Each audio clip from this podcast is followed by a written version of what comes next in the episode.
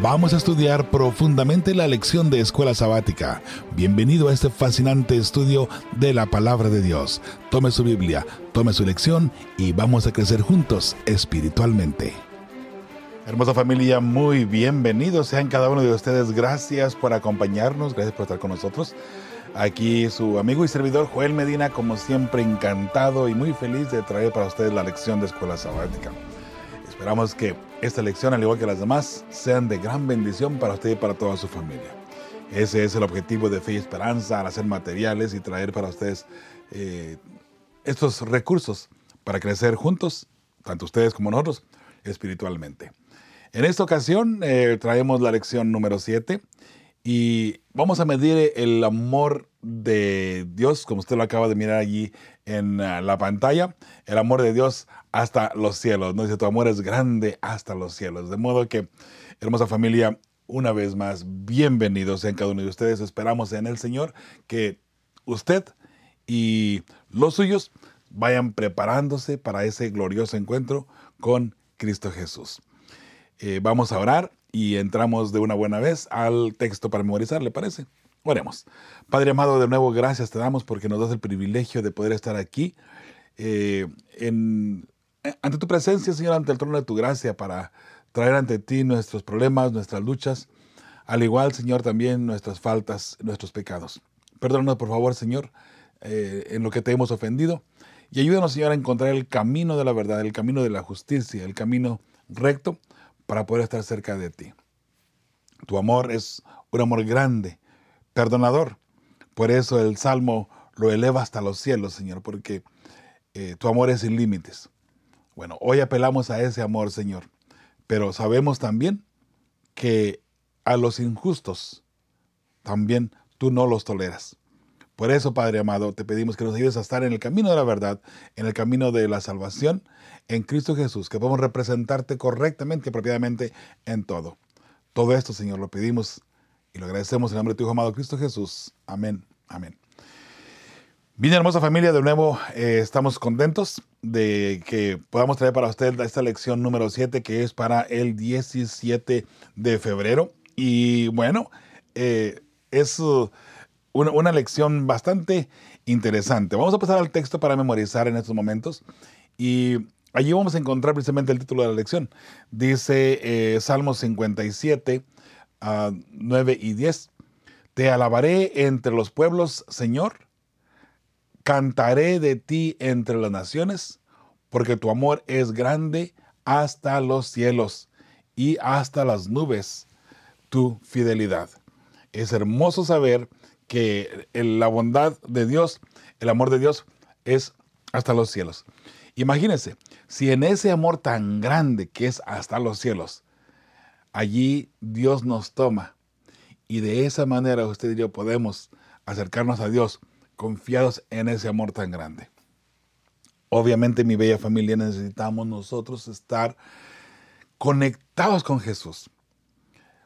No podemos acercarnos al trono de gracia de Dios pensando que todo está bien si no andamos en los caminos de Jehová. Y ese es el llamado desde es este Apocalipsis, que busquemos a Jehová en todo momento, que estemos conectados a Jesús en todo momento. ¿Y cómo lo vamos a hacer? A través de la fidelidad, por supuesto, a través de obedecer su sana doctrina y su santa ley. Una persona justa, una persona que es recta, una persona que genuinamente está abrazado de Jesús, es considerado un, un santo y es considerado una persona perfecta. No por méritos nuestros, sino por los méritos de Cristo Jesús. Y de esa manera podemos entender ahora que a través de Cristo Jesús yo soy justificado. La justificación por la fe, la santificación, son detalles y son cosas que de pronto necesitamos entender. Hoy por hoy ha entrado una idea muy extraña dentro de la iglesia donde pareciera que la justificación y la santificación son cosas superficiales solamente y que la persona en realidad somos ah, impíos, pecadores y de ahí no hay quien nos saque. Bueno, aunque se habla de Jesús, pero a la misma vez se pone en tela de juicio el hecho de que Jesús pueda ah, en sí justificarnos y también santificarnos. Hermosa familia, la palabra de Dios es muy clara en ese aspecto. Entonces, de nuevo, vamos a mirar una vez más el amor de Dios que llega hasta el cielo. Dice, te alabaré entre los pueblos, Señor. Cantaré de ti entre las naciones, porque tu amor es grande hasta los cielos. Imagínese, hasta los cielos es el amor de Jehová. Y si el amor de Jehová es hasta los cielos, dice, y hasta las nubes, tu fidelidad. Si el amor de Jehová es hasta los cielos, tenemos dónde refugiarnos. Tenemos una esperanza para nosotros. Eso es hermoso. Vamos a la parte del domingo y allí dice el título para este día, su amor es para siempre. No solamente es grande hasta los cielos, sino que es eterno. ¿Sabe por qué es eterno? Porque el amor es una, una característica de Dios, es parte de su carácter, el amor. El amor, parte del carácter de Dios, sí. El amor es parte del carácter de Cristo Jesús. El amor es parte de lo que usted y yo debemos de practicar diariamente. Por eso, cuando usted dice que es cristiano, se va a mirar, se va a, a, extender ante los que le rodean. ¿Dónde? En el amor de Cristo Jesús que usted está llevando hacia el público, hacia la sociedad, hacia su familia, dentro de la iglesia. ¿A cuenta? Y si usted lo toma de esa manera, tendrá un poquito mejor sentido lo que estamos estudiando. Porque, ¿sabe? Si nosotros tenemos el amor de Jesús en nosotros, porque somos cristianos, porque estudiamos la Biblia, porque guardamos la ley de Dios, entonces, ¿qué ve la gente a través de nosotros? El amor de Cristo Jesús. Y el amor de Cristo Jesús es el amor del Padre. Y el amor del Padre es el carácter del Padre. El carácter de la deidad, de la Trinidad. Qué hermoso, ¿cierto? Y ahí es como estamos conectados de esa manera. De modo que, recuerde, el amor es lo que nos conecta a Cristo Jesús, el amor es lo que nos conecta a todos los cristianos en todo momento. Vamos a mirar la pregunta de, que se encuentra aquí en la parte del domingo. Dice, lee Salmo 136. Vamos a leerlo y luego regresamos a las preguntas. Hay dos preguntas, por cierto. Dice el uh, Salmo 136 del 1 hasta el 26. Trae 26 versículos. Dice eh, así. Alabada a Jehová porque Él es bueno, porque para siempre es su misericordia. Alabada al Dios de los dioses, porque para siempre es su misericordia. Alabada al Señor de los señores, porque para siempre es su misericordia. Al único que hace grandes maravillas, porque para siempre es su misericordia. Al que hizo los cielos con entendimiento, porque para siempre es su misericordia. Al que extendió la tierra sobre las aguas, para que siempre porque para siempre es su misericordia. Al que hizo las grandes lumbreras, porque para siempre es su misericordia. El sol para que es, en el día, porque para siempre es su misericordia. La luna y las estrellas para que señoreen en la noche, porque para siempre es su misericordia. Al que hirió a Egipto en sus primogénitos, porque para siempre es su misericordia. Al que sacó a Israel de en medio de ellos, porque para siempre es su misericordia. Con mano fuerte y brazo extendido, porque para siempre es su misericordia. Al que dividió al mar rojo en partes, porque para siempre es su misericordia. E hizo pasar a Israel por el medio de él, porque para siempre es su misericordia. Y arrojó a Faraón y a su ejército en el mar rojo, porque para siempre es su misericordia. Al que pastoreó a su pueblo por el desierto, porque para siempre es su misericordia al que hirió a grandes reyes, porque para siempre es su misericordia, y mató a reyes poderosos, porque para siempre es su misericordia, a Seón, rey amorreo, porque para siempre es su misericordia, o a Og, rey de Basán, porque para siempre es su misericordia, y dio la tierra de ellos en heredad, porque para siempre es su misericordia, en heredad a Israel su siervo, porque para siempre es su misericordia. Él es el que en nuestro abatimiento se acordó de nosotros, porque para siempre es su misericordia, y nos rescató de nuestros enemigos, porque para siempre es su misericordia, el que da alimento a todo ser viviente, porque para siempre es su misericordia. Alabad al Dios de los cielos. Sí, bella familia. alabarle, porque para siempre es su misericordia. El título de este día debería ser porque para siempre es su misericordia, ¿no? Bueno, note que este ah, salmo que estamos aquí analizando, eh, recordemos que son poesías y cantos, de modo que pareciera que, fíjese, qué interesante, ¿no? Porque podemos utilizar este, eh, este canto dentro de la iglesia, eh, donde una persona lee una parte y los demás contestan. Bueno, ¿qué tal si los demás contestan nada más? Porque para siempre es su misericordia. Dios rescató a su pueblo de Egipto, del pecado, porque para siempre es su misericordia. Dios nos ha salvado por medio de Jesucristo, porque para siempre es su misericordia. Dios se acordó de mí cuando yo estaba en las penumbres más bajas del, del mundo, porque para siempre es su misericordia. Dios me ayudó con el problema que tuve la semana pasada, porque para siempre es su misericordia.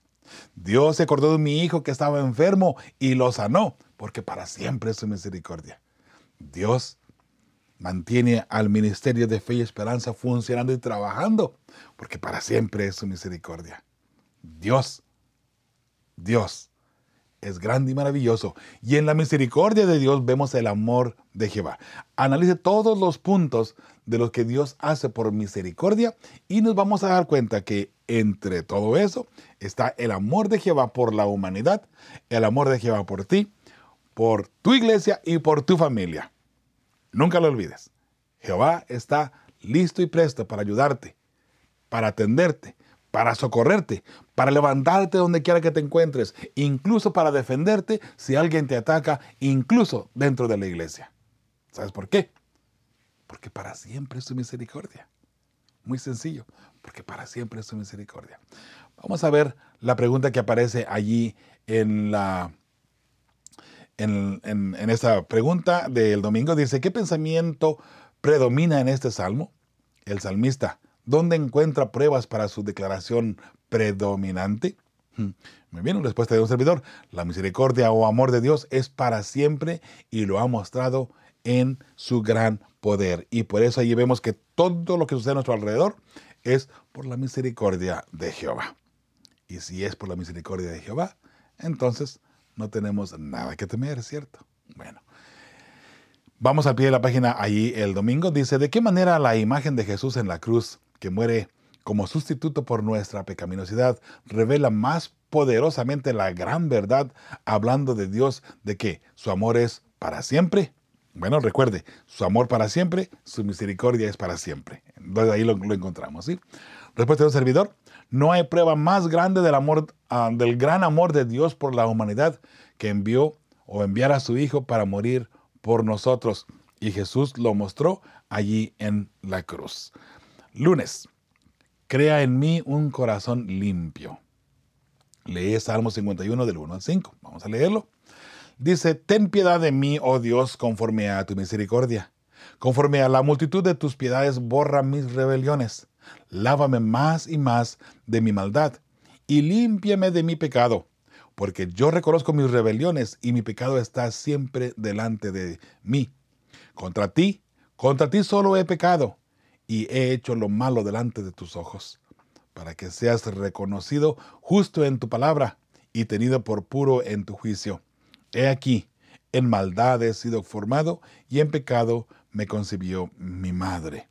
Muy bien, dice la pregunta, ¿por qué el salmista apela a la misericordia de Dios? Bueno, primeramente, eh, la respuesta de un servidor, ¿no? Y ahorita abundamos un poquito más. Porque el pecado ah, el pecado, nuestros pecados siempre son en contra de Dios y Él es el único que nos pide o que nos puede perdonar. Ahora, recuerde que para que Dios perdone el pecado de una persona, la persona tiene que reconocer que es un pecador. Si no reconocemos que somos pecadores, entonces, hermosa familia, hasta cierto punto no hay nada que Dios pueda hacer. Claro que lo puede hacer, pero no lo va a hacer. ¿Por qué? Porque si usted no reconoce que usted es pecador, si yo no reconozco que yo soy un pecador, Dios no puede trabajar en mí, Dios no puede cambiar, como dice el salmista, pone en mí un nuevo corazón. Cámbiame, perdona mis pecados y límpiame de mi maldad. Porque el pecado está siempre frente a mí. ¿Y por qué está el pecado siempre frente a nosotros? Porque con el pecado, hermosa familia, nos vamos a dar cuenta que Satanás va a tener ahí la clave para siempre hacernos daño.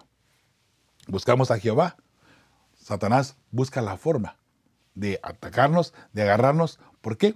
Porque sabe Satanás que eh, en nuestros pecados estamos hundidos. Pero cuando Jesús los llega a perdonar, ah, entonces ahora Satanás ya no puede venir en contra suya o en contra mía. Satanás también tiene límites y esos límites los pone Dios. Satanás no puede atacarte a ti si tú eres fiel hijo de Dios. Y si en un momento Dios permite que Satanás llegue a tocarte o que o llegue a hacerte algún tipo de daño, recuerda, Dios le va a poner límites a Satanás mismo. Cuando Satanás tiene esos límites que Dios le pone, él no puede sobrepasarlos. En otras palabras, como a Job, Dios le puso límites siempre que le dio la oportunidad de que lo atacara. Nada más no lo mates. Salva su vida. Guarda su vida. Guarda su vida. Entonces, recuerda, Dios va a permitir, si en un momento como cristianos pasamos algo difícil, Dios lo permite porque de allí vamos a aprender algunas lecciones muy importantes para crecer espiritualmente. Siempre. Siempre velo de esa manera. ¿Está bien? Muy bien. Vamos a, otra pregunta que aparece ahí en el lunes. Dice, vamos a ver aquí, ahora sí, la, siguiente parte. Lee Salmo 51 del 6 al 19. Vamos a leerlo. He, he, aquí tú amas la verdad en lo íntimo y en lo secreto me has hecho comprender sabiduría. Purifícame con hisopo y seré limpio. Lávame y seré más blanco que la nieve.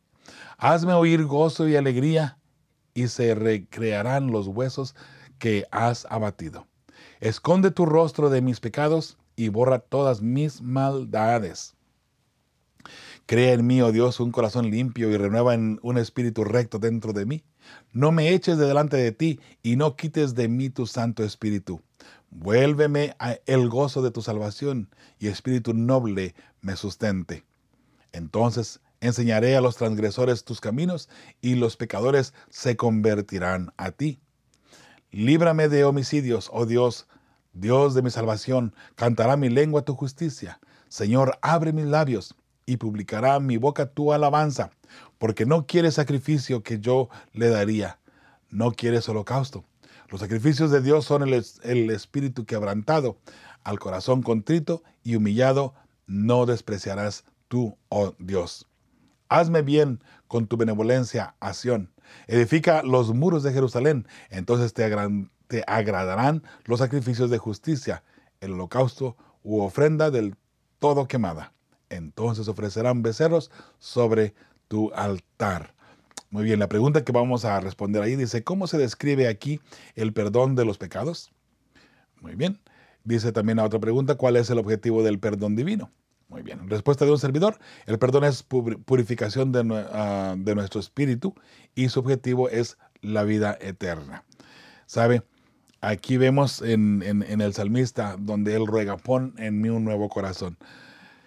Hazme entender y perdona mis pecados. Y ayúdame a mantenerme firme allí. Y el salmista dice, si tú me limpias de todo corazón, no te lo que que es el final, yo uh, seré un testimonio para los, las otras personas. Yo seré un testimonio para que las personas puedan encontrarse contigo. Qué lindo, ¿cierto? Bueno, eso es, mi bella familia, lo que encontramos aquí en la lección. Al pie de la página y el lunes dice, si Dios puede perdonar a David por adulterio, engaño y asesinato, ¿qué esperanza existe para ti? Bueno, bella familia, sabemos claramente que no hay pecado que Dios no pueda perdonar si se trae de todo corazón ante Él. Esa es la clave, traer el pecado o nuestras faltas ante Dios eh, de todo corazón. O sea, que vengamos ante Él sinceramente. No podemos venir pensando que podemos engañar a Dios. No se puede, eso no funcionará jamás. Vamos al martes. El martes eh, dice, Señor, si miras los pecados. Eh, muy bien, dice, lee Salmo 130. Vamos a leerlo aquí. De lo profundo, oh Jehová, a ti clamo. Señor, oye mi voz. Estén atentos tus oídos a la voz de mi súplica. Jehová, si mirares a los pecados, ¿quién, oh Señor, podrá mantenerse? Muy bien.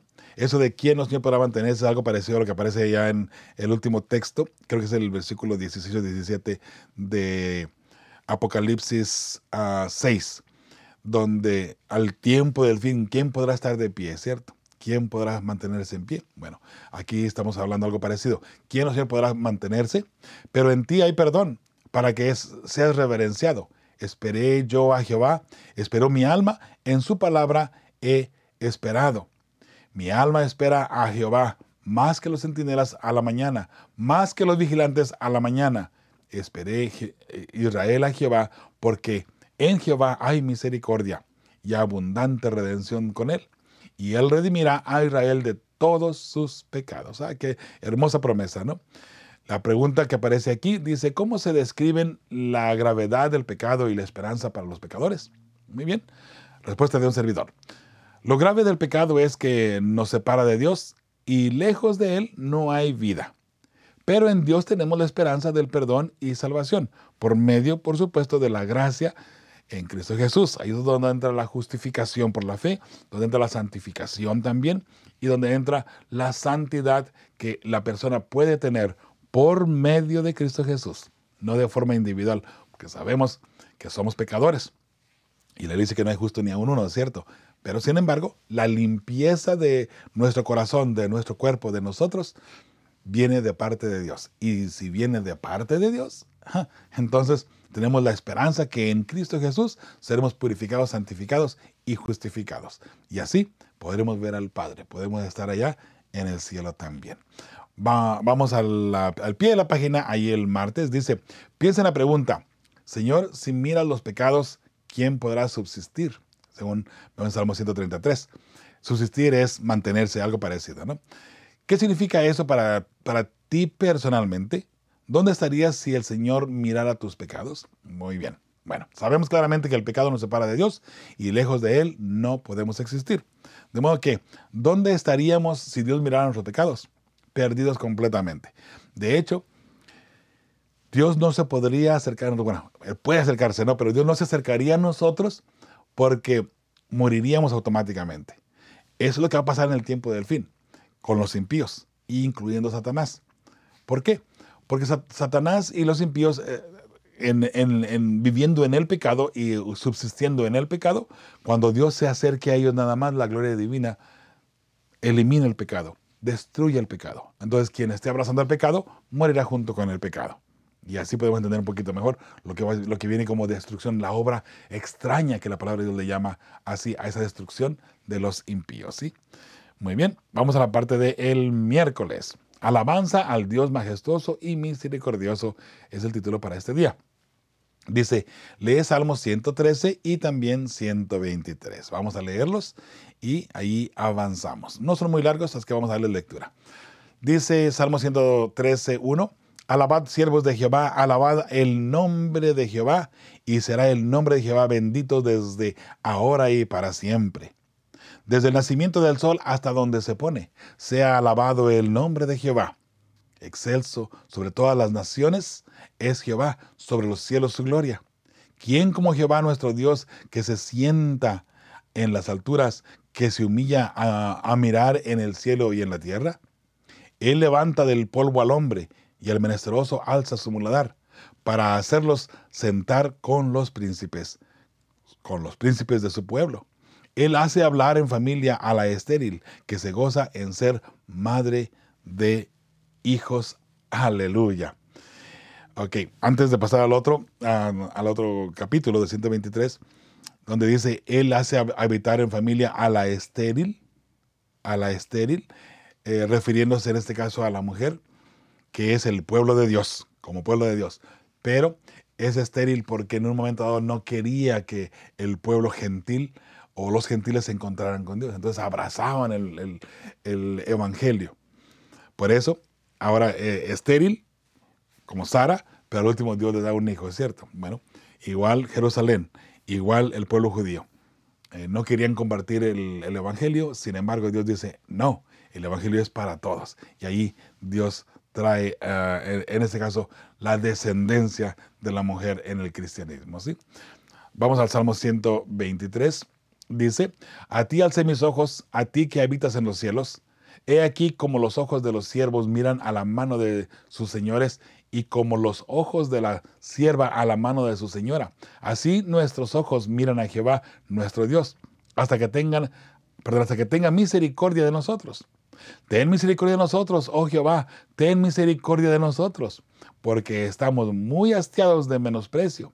Hastiada está nuestra alma del escarnio de los que están en holgura y del menosprecio de los soberbios. La pregunta que aparece aquí en pantalla que vamos a dar respuesta es, ¿qué dos aspectos diferentes del carácter de Dios se describen en estos salmos? Muy bien. Respuesta, vemos un Dios perdonador y misericordioso que salva a su pueblo de la opresión. Y de la opresión podríamos llamarle eh, en sí en una opresión literal donde el pueblo era eh, tomado prisionero como fue con los egipcios, con Babilonia, con los romanos y todos esos pueblos que tomaron al pueblo de Dios como eh, en cautiverio, ¿no? Es cierto y es verdad. Pero el pueblo de Dios, la opresión más grande que el pueblo de Dios tiene es y siempre será el pecado. El pecado que oprime al pueblo de Dios. Los pecadores que tratan de destruir siempre al pueblo de Dios. Esa es la opresión más grande y Jehová nos va a librar también de eso. Solamente que mantenernos firmes y fieles, hermosa familia. Si nos mantenemos firmes y fieles, podremos vencer y en un momento dado tendremos la victoria. Muy bien. Vamos al pie de la página. Allí el miércoles dice, medita sobre la cruz y lo que allí sucedió en tu favor. ¿De qué te ha salvado Jesús? ¿Por qué es tan importante tener presente la cruz? Muy bien, respuesta de un servidor. Cristo nos ha salvado de la muerte en la cruz. Cristo pagó al morir por mí para darme uh, por gracia la vida eterna. Es verdad, Cristo pagó el precio y por eso es que yo soy, soy salvo. Por gracia somos salvos. No hay ninguna obra que ustedes podamos hacer. Por eso dice, por gracia sois salvos, no por obras para que nadie se gloríe. Porque si fuera por obras, entonces todos mundo trataríamos de hacer algo para salvarnos, ¿es cierto? Bueno, somos salvos de gratis. Por eso es gracia, de gratis completamente. ¿Ok? La salvación es gratis para ti y para mí. La salvación no es gratis. Para ti y para mí sí. Pero Jesús pagó el precio. Porque para poder ser salvos y para poder tener vida eterna, tendríamos que morir. Y al morir, quedamos lejos de Dios. Imposible tener la vida eterna. Pero Jesús, que es el dador de la vida, el Todopoderoso, Él vino y pagó el precio de nuestra muerte. Jesús muere. Al morir Jesús, ahora Él paga el precio. Se levanta en victoria, venciendo a la muerte, venciendo al pecado y ahora usted y yo tenemos la oportunidad de poder estar listos, por gracia, listos para encontrarnos con eh, Cristo Jesús en ese glorioso encuentro. Por gracia. No porque usted y yo podamos hacer algo para salvarnos, ¿sí? Eso que quede bastante, bastante claro. Vamos a la parte del jueves. Dice, no olvides ninguno de sus beneficios. ¿Ok? Dice, lee Salmos 103. Vamos a leerlo aquí. Dice el primer versículo, bendice alma mía a Jehová y bendiga todo mi ser su santo nombre. Bendice alma mía a Jehová y no olvides ninguno de sus beneficios. Él es quien perdona todas, todas tus iniquidades, el que sana todas tus dolencias, el que rescata del hoyo tu vida, el que te corona de favores y misericordias, el que sacia de bien tu boca, de modo que te rejuvenezcas como el águila. Jehová es el que hace justicia y derecho a todos los que padecen violencia. Sus caminos notificó a Moisés y a los hijos de Israel sus obras. Misericordioso y clemente es Jehová, lento para la ira y grande en misericordia. No contenderá para siempre, ni para siempre guardará el enojo no ha hecho con nosotros conforme a nuestras iniquidades, ni nos ha pagado conforme a nuestros pecados. Porque como la altura de los cielos sobre la tierra, engrandeció su misericordia sobre los que le temen. Cuanto está lejos el oriente del occidente, hizo alejar de nosotros nuestras rebeliones. Como el Padre se compadece de los hijos, se compadece Jehová de los que le temen, porque Él conoce nuestra condición, se acuerda de que somos polvo. El hombre como la hierba son sus días. Florece como la flor del campo, que pasó el viento por ella y pereció y su lugar no la conocerá más. Mas la misericordia de Jehová es desde la eternidad y hasta la eternidad sobre los que temen, o los que le temen, perdón, y su justicia sobre los hijos de los hijos, sobre los que guardan su pacto y los que se acuerdan de sus mandamientos para ponerlos por obra. Jehová estableció en los cielos su trono y su reino domina sobre todos. Bendecida Jehová vosotros sus ángeles, poderosos en fortaleza, que ejecutáis su palabra, obedeciendo a la voz de su precepto. Bendecida Jehová vosotros todos sus ejércitos, ministros suyos, que hacéis su voluntad. Bendecida Jehová, vosotras todas sus obras. En todos los lugares de su señorío. Bendice alma mía a Jehová. Hermosas, hermosas palabras de la palabra de Dios. La pregunta, ¿cómo se, describe aquí la misericordia de Dios? Respuesta de un servidor. Por su misericordia Dios se acuerda de sus hijos que le temen y son fieles y los salva de la muerte eterna. Y recuerde que en su misericordia Jehová va con su pueblo en todo momento. Jehová no nos deja solos. Por eso es que necesitamos comprender que con Jehová estamos seguros.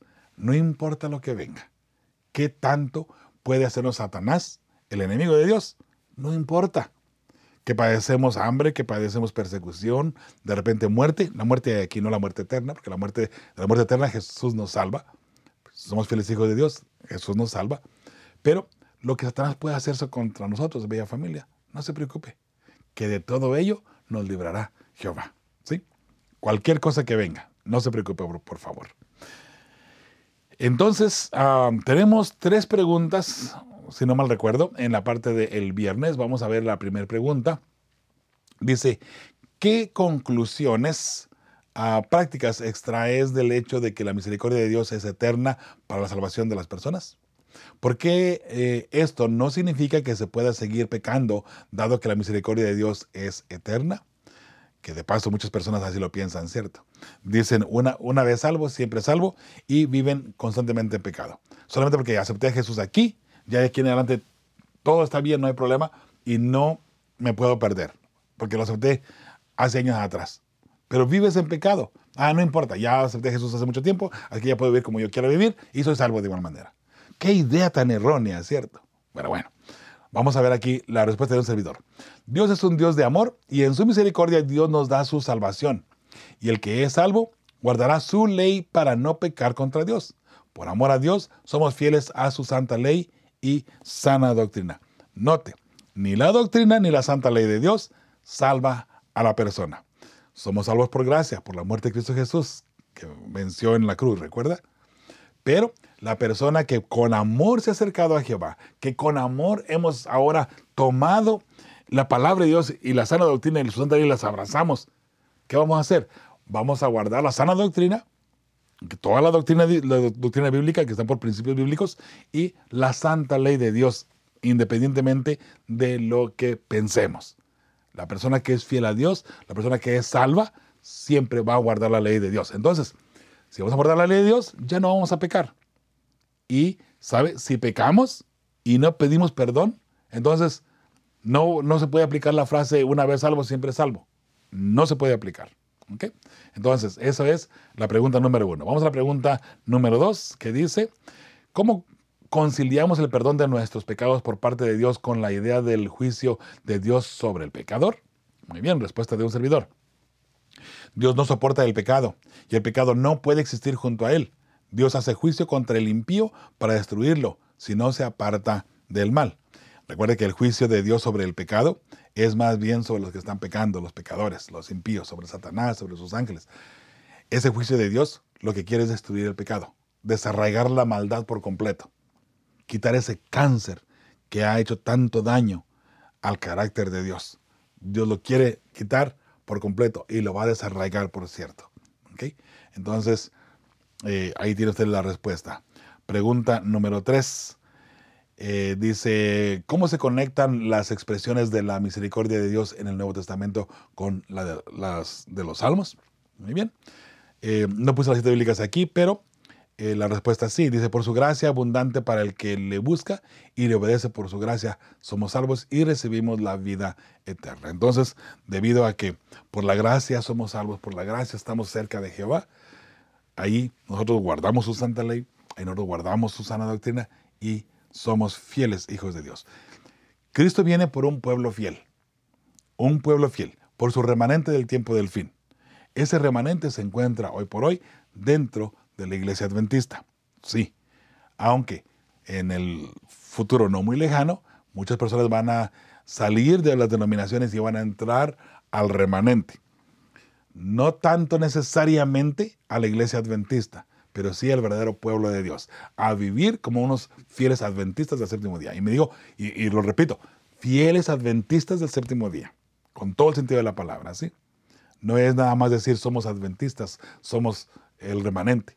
Orgullosamente, cuando pregunto en la iglesia, ¿somos el remanente del pueblo de Dios? Amén. ¿Somos el remanente del pueblo de Dios? Amén. ¿Y qué estamos haciendo como remanente? Ah, ya no, nadie dice, nadie dice, no, amén. No, nada más se quedan calladitos. Hermosa familia, si estamos contentos y felices de ser parte del pueblo de Dios, entonces levantémonos. El carácter de Jehová necesita, necesita, estar en nosotros y el amor de Cristo Jesús necesitamos llevarlo más allá, hermosa familia. No es cosa liviana, no es cosa nada más de decir yo soy fiel hijo de Dios. No, necesitamos nosotros ser parte, ¿ok? Ser parte de el remanente del pueblo de Dios que refleja genuinamente la luz de Cristo, que refleja genuinamente el amor de Cristo Jesús. ¿Qué piensa la gente de ti? La gente cuando te mira ve que genuinamente tú tienes eh, el, el amor de Cristo Jesús. La gente ve que tú genuinamente reflejas ese carácter divino. ¿Cómo está tu carácter? Analízalo y piénsalo por un momento. Por eso, hermosa familia, estamos aquí siempre para llevar ante todos ustedes mensajes de salvación y por supuesto mensajes de vida eterna. Aquí tiene usted en la pantalla nuestra forma de comunicarse con nosotros. Puede seguirnos a través de YouTube, a través de Facebook, a través de WhatsApp, puede mandar un mensajitos también. Nuestro correo electrónico que es info arroba